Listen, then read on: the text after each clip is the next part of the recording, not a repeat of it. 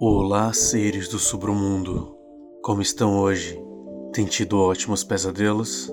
Galera, só lembrando, para quem estiver sentindo sozinho em casa, que não tiver ninguém para conversar, não tiver nada para fazer, me manda uma mensagem, vamos conversar. Vamos ocupar um pouco a sua cabeça, tá bom? Eu tô aqui para vocês, como sempre tive e sempre vou estar. Tá. E os bancos de sangue e de medula, eles estão muito baixos, gente. Então, assim, estão em estado crítico mesmo.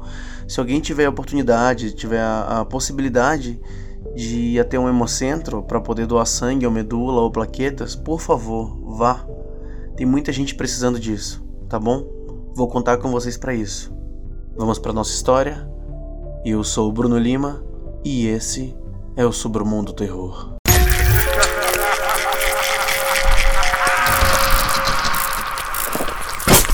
Submundo Terror.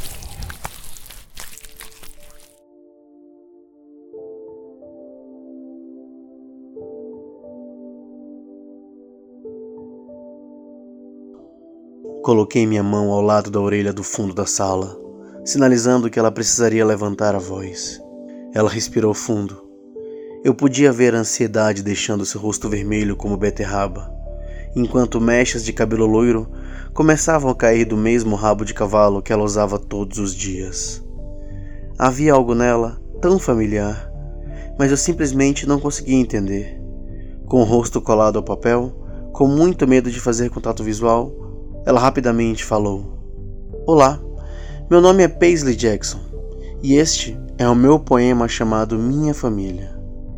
Paisley era uma menina tímida. Na verdade, ela foi uma das alunas mais caladas que eu já tive nos meus 10 anos de ensino. Surpreendentemente, ela era muito inteligente, diferente dos demais irmãos, que eram mais burros do que uma caixa de pedras. Ela era a mais nova de 10 filhos as crianças Jackson davam muita dor de cabeça, exceto Paisley, é claro. Eu gostaria de poder dar a ela mais oportunidades para melhorar seu futuro. Não me entenda mal. Eu tentei ajudar a Paisley. Eu tentei mesmo. Dei-lhe roupas, comida e até tinha economias para ela. Mas viver em um lugar pobre, em uma cabana no meio do deserto, era um jeito ruim de se retratada na vida. Além do mais, o que eu fiz não teria feito diferença.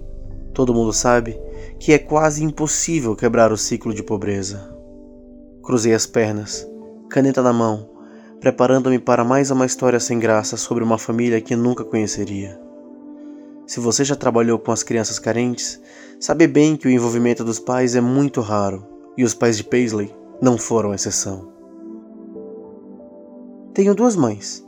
Uma chamada Betty, que faz um bom espaguete. Eu a chamo de mãe que é casada com meu pai, Tom.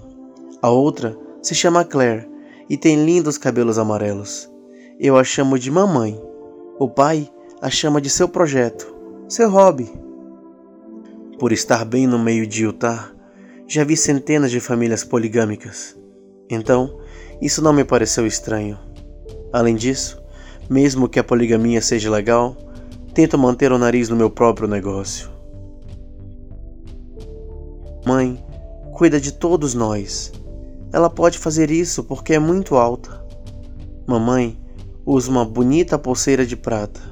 Ela usa porque é muito famosa. Não seria a primeira vez que eu veria crianças inventando histórias sobre pais como celebridades para adicionar emoção às suas vidas comuns. Só não esperava que isso viesse da Paisley. Mamãe tem eu e Tommy. Ele é um dos meus irmãos mais velhos. Mãe é muito mais velha. Ela tem muitos outros. Eu me encolhi. Isso significava que uma das mães de Paisley deu à luz a nove filhos. Eu não conseguia imaginar passar por tantas gestações. Papai diz que eu e Tommy somos um presente de Deus. Ele nunca vai nos bater com uma vara. Seu orgulho e alegria são Tommy, mas ele diz que a única pessoa que ele realmente ama é a mamãe. Levantei os olhos da minha caderneta com a fala sobre uma vara chamando minha atenção. No entanto, não foi a primeira vez que meus alunos denunciaram abusos acidentalmente. A verdade é que o sistema escolhe quem eles querem ajudar. Mãe está grávida de outro bebê. Ela está brava porque o papai quer chamá-la de Daisy. Mamãe não pode ter mais filhos. O último bebê deles morreu. Mudando de posição, escrevi um bilhete lembrando-me de entregar as roupas velhas de bebê da minha filha na cabana dos Jacksons. Como mãe, eu sei que os bebês podem ser muito, muito caros. Papai disse que ela fez de propósito, porque ela queria fugir e se juntar ao circo. Mamãe disse que não foi culpa dela. Prometi manter esse segredo por ela. Eu balancei a minha cabeça em tristeza. Como alguém poderia culpar uma mãe em luto por algo que ela não podia controlar? Mamãe foi quem papai escolheu para ele. Ele assistiu todos os shows dela. Eles se juntaram à noite. Papai diz que dentro dela há muita luta. Mãe é apenas uma capa e papai não a ama de verdade. Joguei minha mão para cima um gesto que significava pare que eu havia ensinado aos meus alunos. Mas Paisley não olhou para cima. Ela continuou a ler, alheia ao meu desapontamento. Mamãe diz que precisa sair. Ela quer me mostrar do que se trata a vida. Papai fica bem bravo. É sua maior irritação. Mamãe está triste.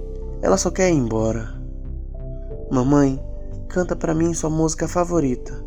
Ela diz que a cabeça do papai está errada. Balançando a cabeça, suspirei. Outra criança com tanto potencial e um coração tão gentil ficou presa no meio de uma briga de namorados. No aniversário passado, eu queria levar a mamãe para ver seu time de basquete favorito. Mãe me fez um bolo com creme de manteiga fosco. Eu tenho que ver os Knicks, mas papai disse que cometeu um erro que não conseguiu consertar. Nada é mais o mesmo. Não sei por que agora papai chora sozinho à noite. Ele pergunta a Deus o que ele fez. Para a mãe, ele não cuida mais dela e ela espera que o bebê faça as pazes entre os dois.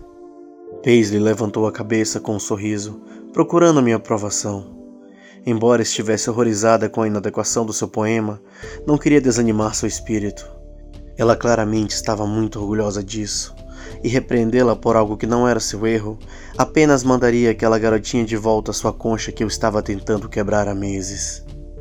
Então, em vez disso, aplaudi, fazendo o resto da turma, que era jovem demais para entender a gravidade da situação, aplaudir também.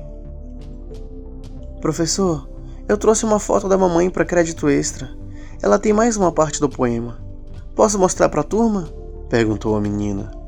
Eu balancei a cabeça afirmativamente, pensando que não poderia haver detalhes piores do que o que ela já apresentava.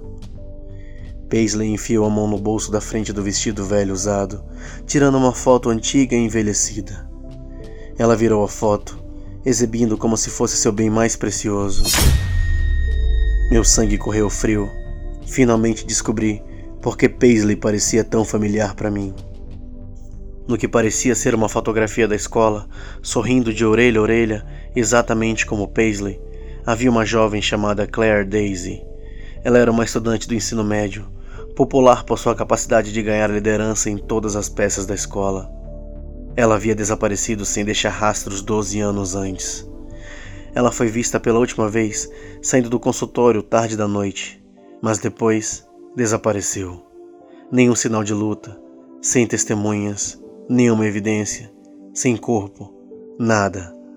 Seu caso foi coberto em todas as estações de notícias de Utah por um tempo, por causa do quão peculiar era, até que as pessoas perderam interesse no caso.